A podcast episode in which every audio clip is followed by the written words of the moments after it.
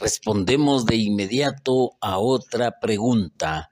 No damos a veces los nombres de los hermanos que nos hacen las preguntas o de qué a qué comunidad pertenecen o de qué país son, porque así lo han solicitado.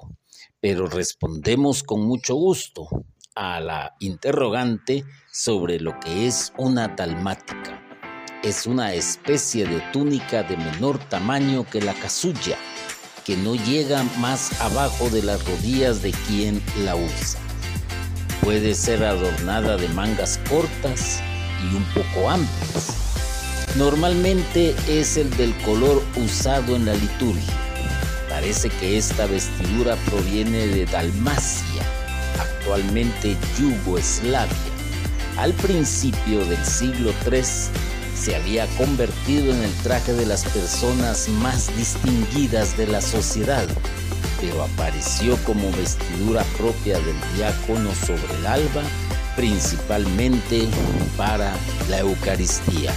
Tiene usted entonces la respuesta sobre lo que es una dalmática y que es usada generalmente por el diácono.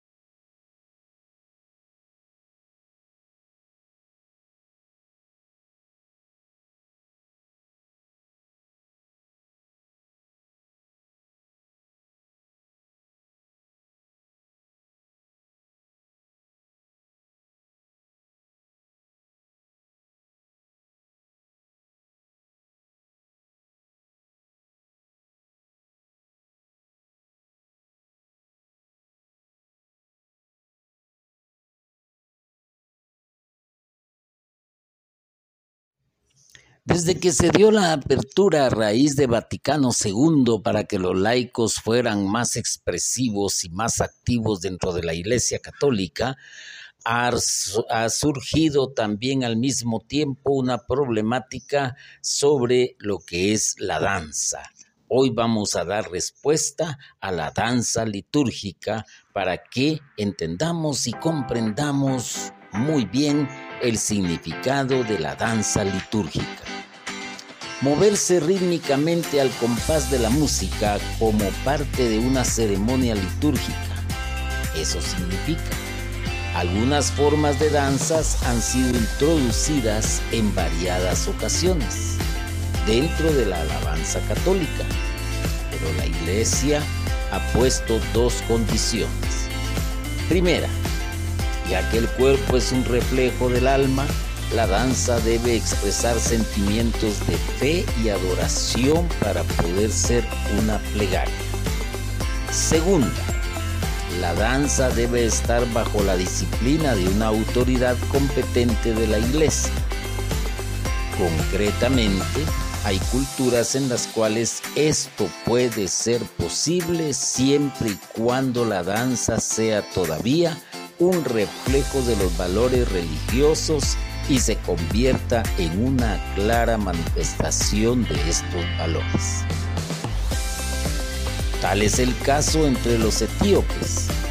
En sus culturas, aún hoy en día se encuentra la danza religiosa ritualizada, claramente distinta de la danza marcial o de la danza amorosa. Lo mismo se encuentra entre los cristianos en las tradiciones sirias o bizantinas. Sin embargo, el mismo juicio y criterio no puede ser aplicado a la cultura occidental.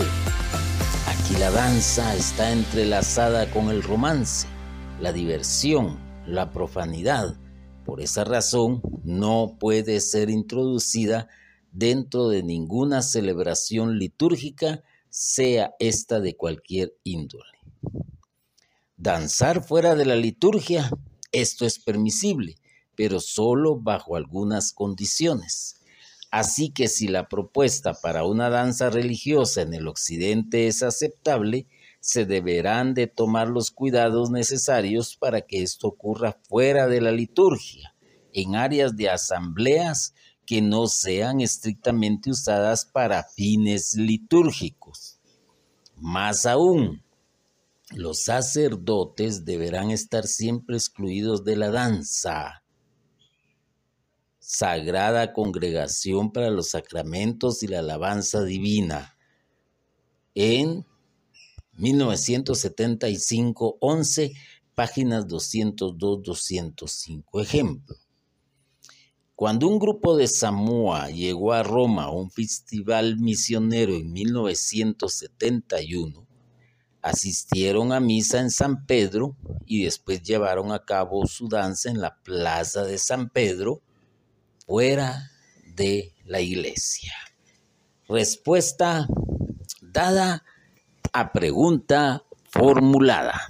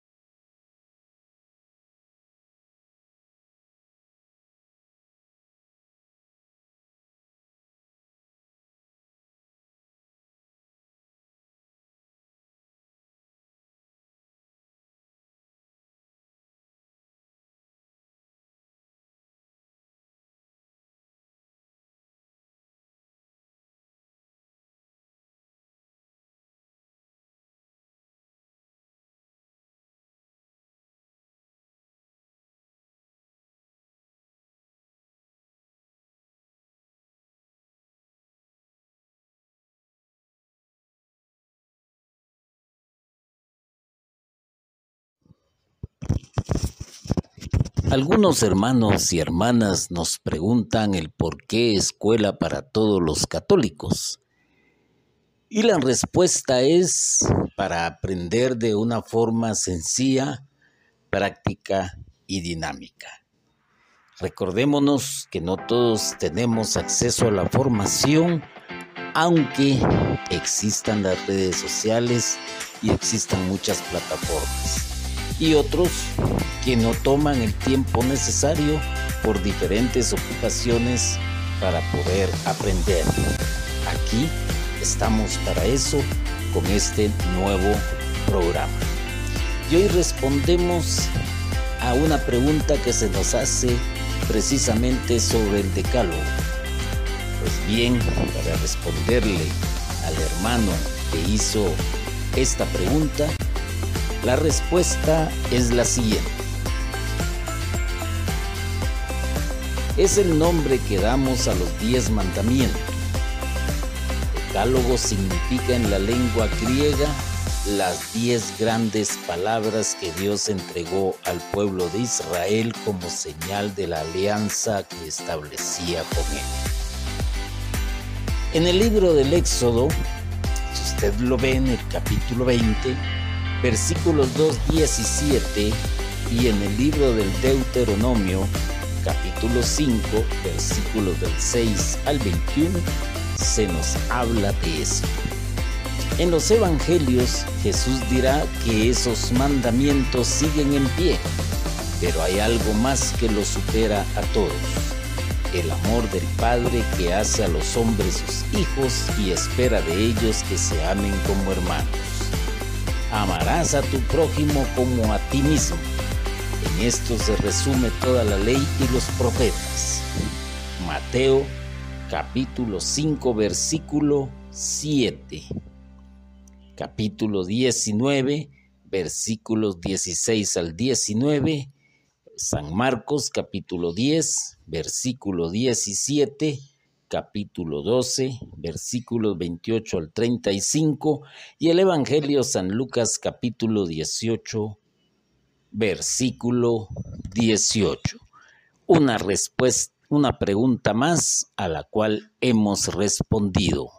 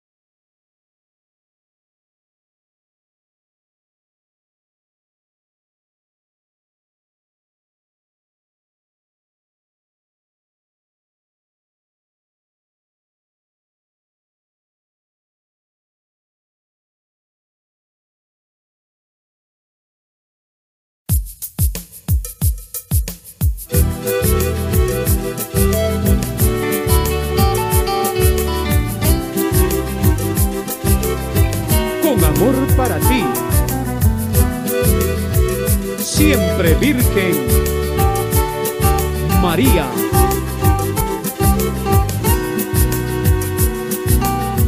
Si tú quieres tener paz, reza el rosario. Si tú quieres vivir bien, rezalo a diario. Si tú quieres ser feliz, reza el rosario si quieres ser vencedor, rezalo a diario. Hazlo de corazón, verás milagros. Es un arma poderosa contra el diablo. En la iría nuestra Madre María. A Francisco, Jacinta y Lucía triste ya les decía que a su Hijo Jesús el Señor mucho se le ofendía. Que rezáramos mucho el rosario era lo que pedía. Reza el rosario. Reza Reina del Santo rosario. ruega por nosotros. Reza el rosario. Reza el rosario. Si tú quieres tener paz, reza el rosario. Si tú quieres vivir bien, rezalo a diario. Si tú quieres ser feliz, reza el rosario. Si quieres ser vencedor, rezalo a diario. Hazlo de corazón, verás milagros. Es un arma poderosa contra el diablo para tener convención de nuestros corazones y como premio el perdón de todos los pecadores. Que rezásemos mucho a Jesús Rey y Señor de señores, pues rezando el rosario calmamos muchos sus dolores.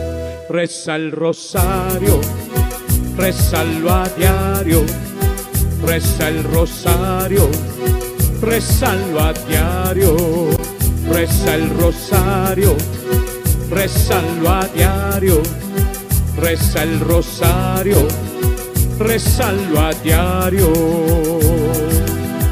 Bendita sea tu pureza y eternamente lo sea, pues todo un Dios se recrea en tan graciosa belleza. A ti celestial princesa, Virgen Sagrada María, yo te ofrezco en este día alma, vida y corazón. Mírame con compasión y no me dejes, Madre mía. Amén.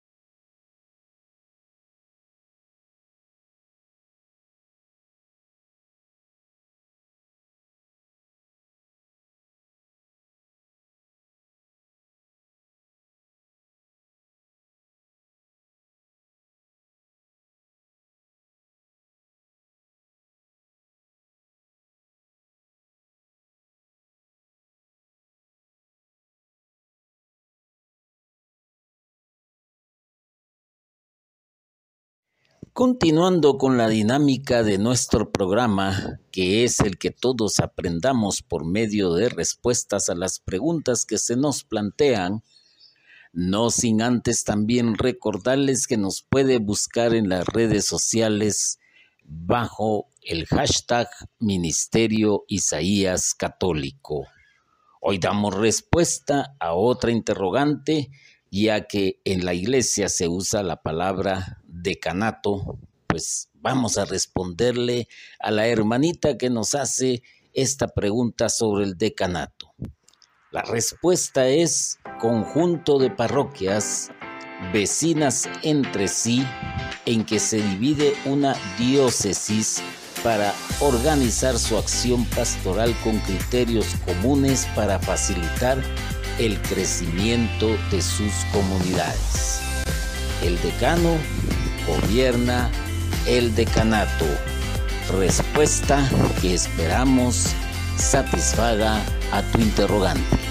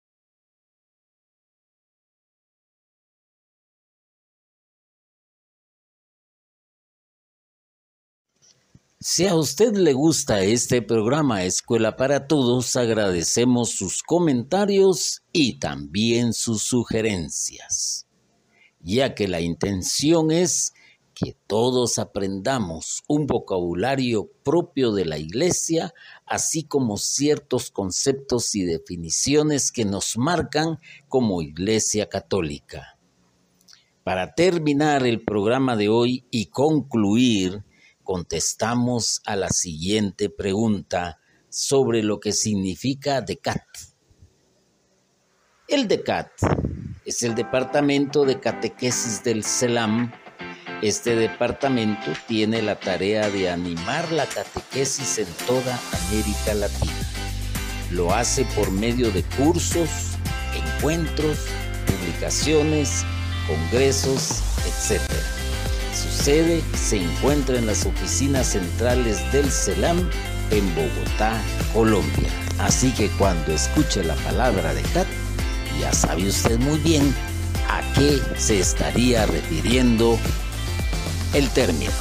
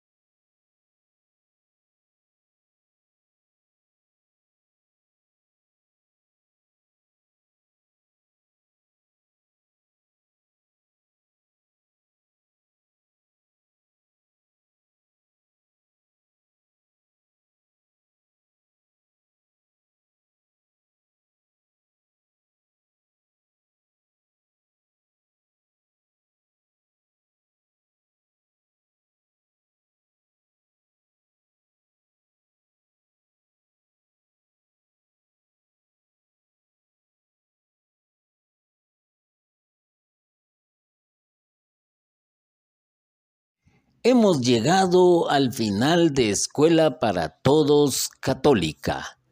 Esperamos haberle respondido sus interrogantes a los hermanos y hermanas y comunidades que han dejado sus preguntas. Nos vemos la próxima semana para que usted siga conociendo más acerca de lo que usted quiere saber amparados bajo las sagradas escrituras y el magisterio de la iglesia.